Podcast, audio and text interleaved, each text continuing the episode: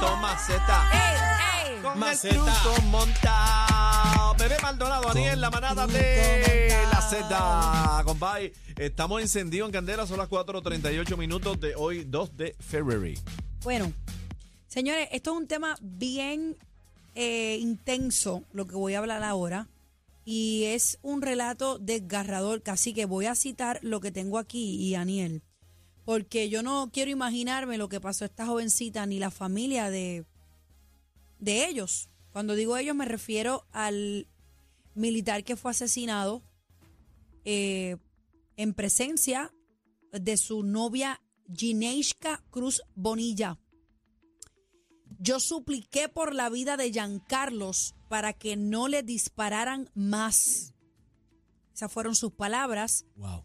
Ella se sentó a testificar a favor del Ministerio Público en el caso contra Jeremy Prietti Napoleoni y su madre Ana Inés Napoleoni por el asesinato eh, del reserva militar eh, Giancarlo Rivera. Eh, según narró, sus súplicas fueron contestadas en ese momento con risas por parte de Napoleoni.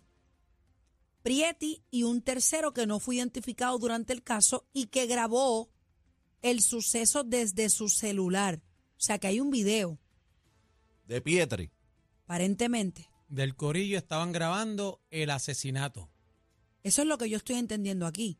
¿Tú sabes la, tú sabes la vuelta? lo- vamos lo que vamos es a refrescar, animales? vamos a refrescar para ver si los tres entendemos lo mismo. vuelve. Según narra la testigo, sus súplicas fueron contestadas en ese momento con risas por parte de Napoleoni, Prietti y un tercero que no fue identificado durante el caso y que grabó el suceso desde su celular. Estaban grabando. De acuerdo con eh, a Cruz Bonilla, lo único que pudo hacer en ese instante fue abrazarlo y arrastrarlo para llevarlo al hospital, pero eso, en eso fue agredida por la espalda por Prietti con un arma que no pudo precisar mientras Napoleoni le arrebató su celular de su abrigo. Cuando por fin subió a Rivera Lugo al auto, la prometida del militar contó que Napoleoni le arrancó el dash de su carro, el celular del joven, y me dice las siguientes palabras. Si dices algo, te voy a mandar a matar a ti también. ¿Cómo? Cruz Bonilla no podía contener sus sentimientos mientras testificaba. Soy yo, estoy leyendo aquí, no puedo controlarlo. Imagínate esta pobre niña. Aseguró que durante el trayecto hacia el hospital de Damas en Ponce intentó mantenerse fuerte por el bien de su prometido, pero cuando llegó al hospital y le anunciaron de su deceso no pudo seguir aguantándose y su descontrol eh, gritó y lloró. El día después de eso, la joven asistió a la comandancia de Ponce, donde le presentaron un line-ups y se le pidió que identificara a los presuntos asesinos de su novio. Como él fue el asesino de Giancarlo, lo reconocí rápido. Esa cara nunca la voy a olvidar. Muchachos. Tenía el número 8, dice Cruz Bonilla, cuando tuvo que identificar a, Pie- a Pietri entre la serie de las nueve fotos en blanco y negro. Wow. Ay, Dios mío, señor. Eh, compañero, yo le tengo que decir algo. A- Antes de que continúes, Daniel, estamos hablando del caso del militar que se enfrentó en una pelea verbal y ter- eh, aparentemente por transitar incorrectamente por la vía frente al hogar de estas personas y ahí se forma la discusión y lo matan. Giancarlo. Giancarlo. Ah, Ibas ah, a decir algo, Daniel. Sí, aquí te, tengo que te quiero corroborar esta información porque vuelve y repite como que estaba transitando eh, por una calle incorrecta, pero no no se sabe si y- y era real o fue que ellos allí, ¿verdad? El asunto todavía no estoy entendiendo. Yo leí en otro claramente. periódico que Giancarlo supuestamente le dice al presunto asesino, pero es que no hay un, un letrero Un que letrero, diga sign. en contra del tránsito. Aparentemente no era en contra del tránsito, pero ellos supuestamente habían tenido esa Eh, ley eh, o esa fue la norma allí. eh, esa fue la disputa. Pero de- ellos, del eso no eran asunto. policía ni nada de eso, No ¿no? eran policía. No. Él no, o sea, que él no le está dando esa explicación porque sea un policía o algo. No, eso fue No. porque yo le dio la gana. Pero, compañero, yo quiero decirle que esta joven es un ejemplo, una heroína. Eh, escuchar ese testimonio desgarrador y no solamente lo que tuvo que pasar y lo que hizo, arrastrar a su prometido porque se iban a casar, Ay, llevarlo, montarlo en la guagua, eh, seguir escuchando a estos animales, a estas bestias, llegar al hospital con su compañero, controlar el guíe de ahí hasta el hospital de damas en Ponce.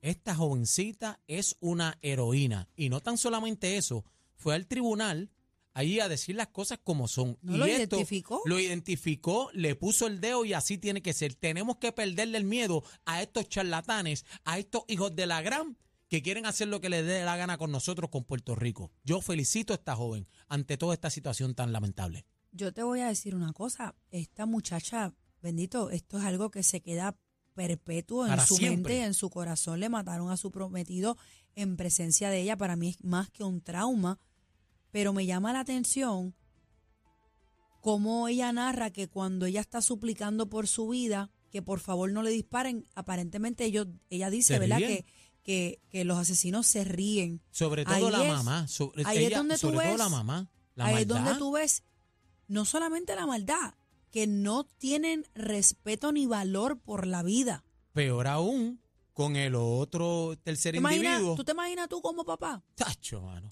No, que me que tú, maten que ahí tú- mismo. tú estés en una sala y escuchando que la novia de tu hijo dice que suplicó por la vida de tu hijo y ellos se empezaron a reír.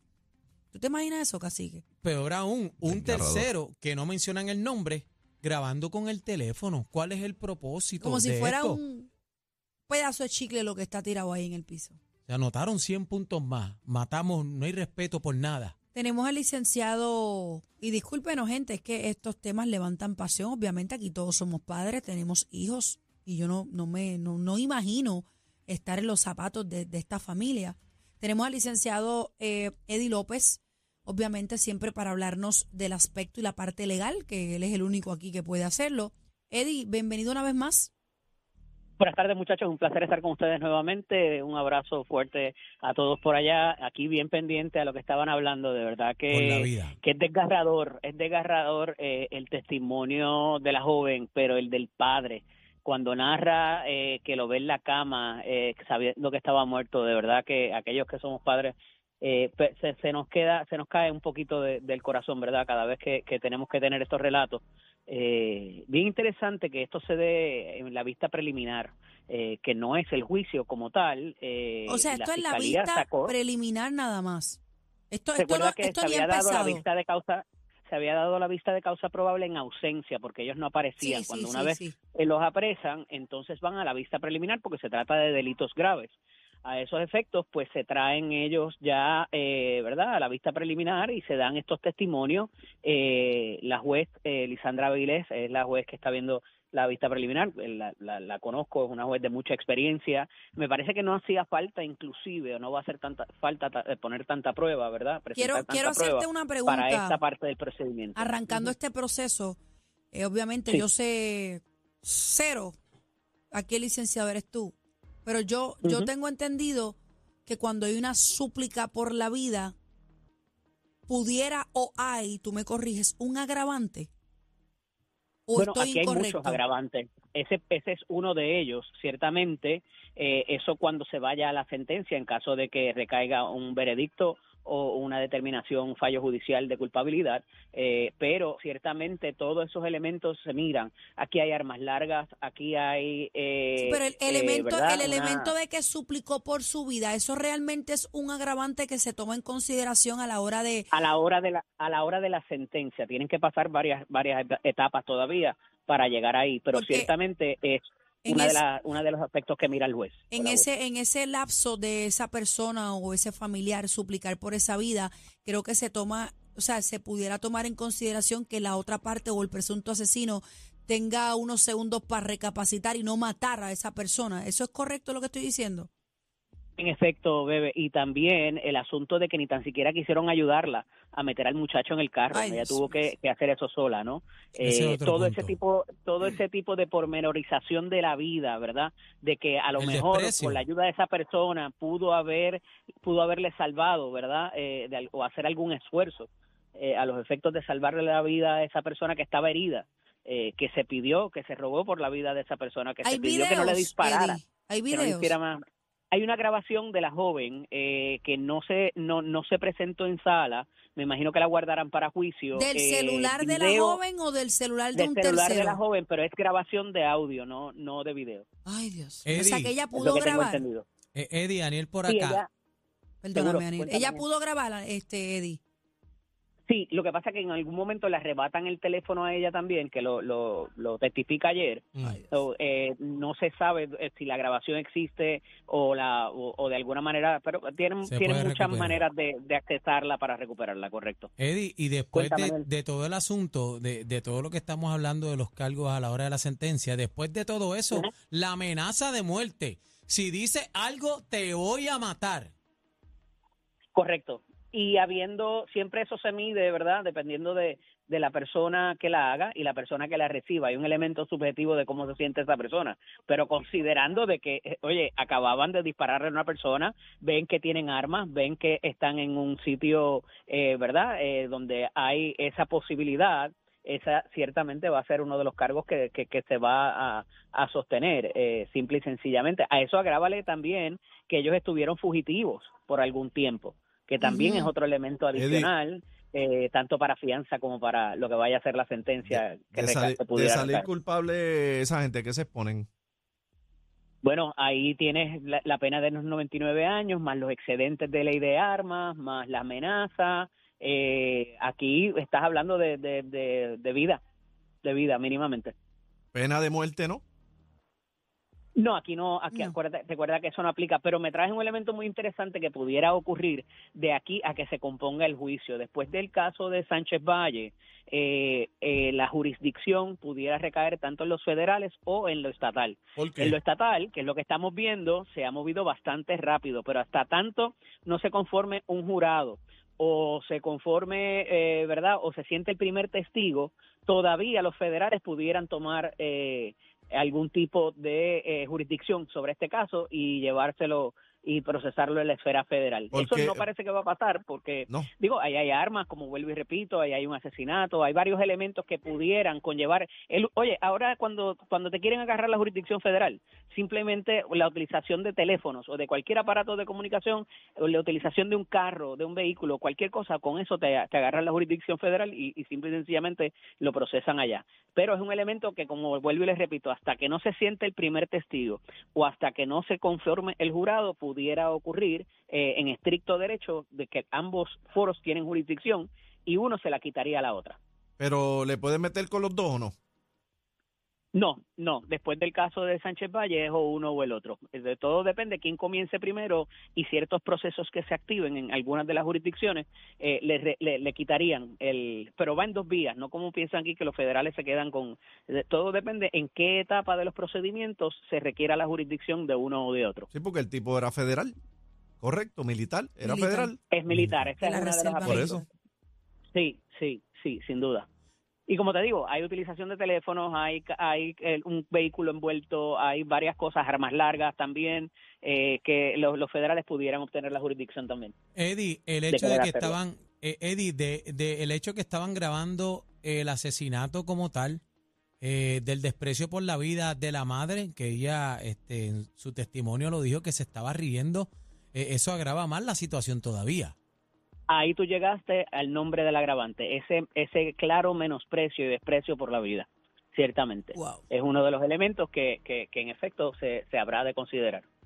Yo en este caso creo, compañero, y lo digo así, que Dios me perdone, pero en este caso que le metan la pena de muerte, porque gente así no debe existir. Pero no, Animales. no, no cabe, ¿verdad, Eddie? Bueno, si es Federico, no. si No, es, no, si es feder- no, no, en los quiera. federales, Oye, han habido, han habido aquí, eh, ¿verdad? Eventos que, que, que han ocurrido que, que están parecidos, ¿verdad? A la crueldad y al grave menosprecio que, hay aquí, que aquí hemos exhibido, ¿verdad? Alegadamente, porque siempre creyendo en la presunción de inocencia. Pero eh, es tan difícil tú conseguir un jurado a nivel federal, que es donde se podría hacer, ¿verdad? Eh, para propósitos de que estén dispuestos a encontrar, si que se encuentran culpable al acusado, lo sentencien a muerte, eh, que ni tan siquiera la Fiscalía Federal lo ha intentado en Puerto Rico, eh, históricamente me atrevo a decir. Wow. Es bien, es bien complicado porque eh, la, la, la constitución obviamente de, de, de Puerto Rico lo prohíbe. Eh, pero en el caso de la federal, pues es donde estaría abierta esa posibilidad, pero no se ha perseguido un poco eh, de, por obedeciendo a la política pública de Puerto Rico y respetando la constitución de Puerto Rico. Seguiremos Así que no creo dándole que ocurra. seguimiento. Eddie, gracias. Pero es ah, interesante que en este, vuelvo y recalco, en esta etapa de los procedimientos, el tener una prueba tan contundente es raro, porque a pesar de ser una vista preliminar que ya hubo un filtro, este segundo filtro lo único que se requiere es una cintila de evidencia, que es algo sencillito. Y aquí ese testimonio de la chica y de, de la novia y del padre me parece que ¿verdad? Eh, sobrepasa lo que se requiere en este proceso. Que le metan con todos esos animales. Eddie, antes que te vaya, eh, deliberando en el caso de Sisto George, eh, ¿culpable o no culpable? Eh, Chilló. me, Le chilló la polea, me- me- chilló me la polea. me Gracias, me mi apreciación, compañero. Eddie, te Mira, fuiste ya en llegó mi garra, te jacket. fuiste en garra, ¿qué pasó ahí? Ya llegó mi jacket, importante. ¡Eh! ¡Ah, que si llegó el jacket! Ah, Tienen que estar Mira, aquí. mira, pero tú sabes No, que, no, no, no, que, que que, así eh, no va a que- llegar la... Tranquilo que como Chino y yo somos del mismo site, te vamos a prestar de nosotros. Gracias, Eddie. Bye, bye. Un abrazo a los Quiero. tres. Sí, esta es la manada de la Z. Ni la con competencia se pierde el programa. Oh my God. Todo PR está de, está de 3 a 7 con la manada de la Z.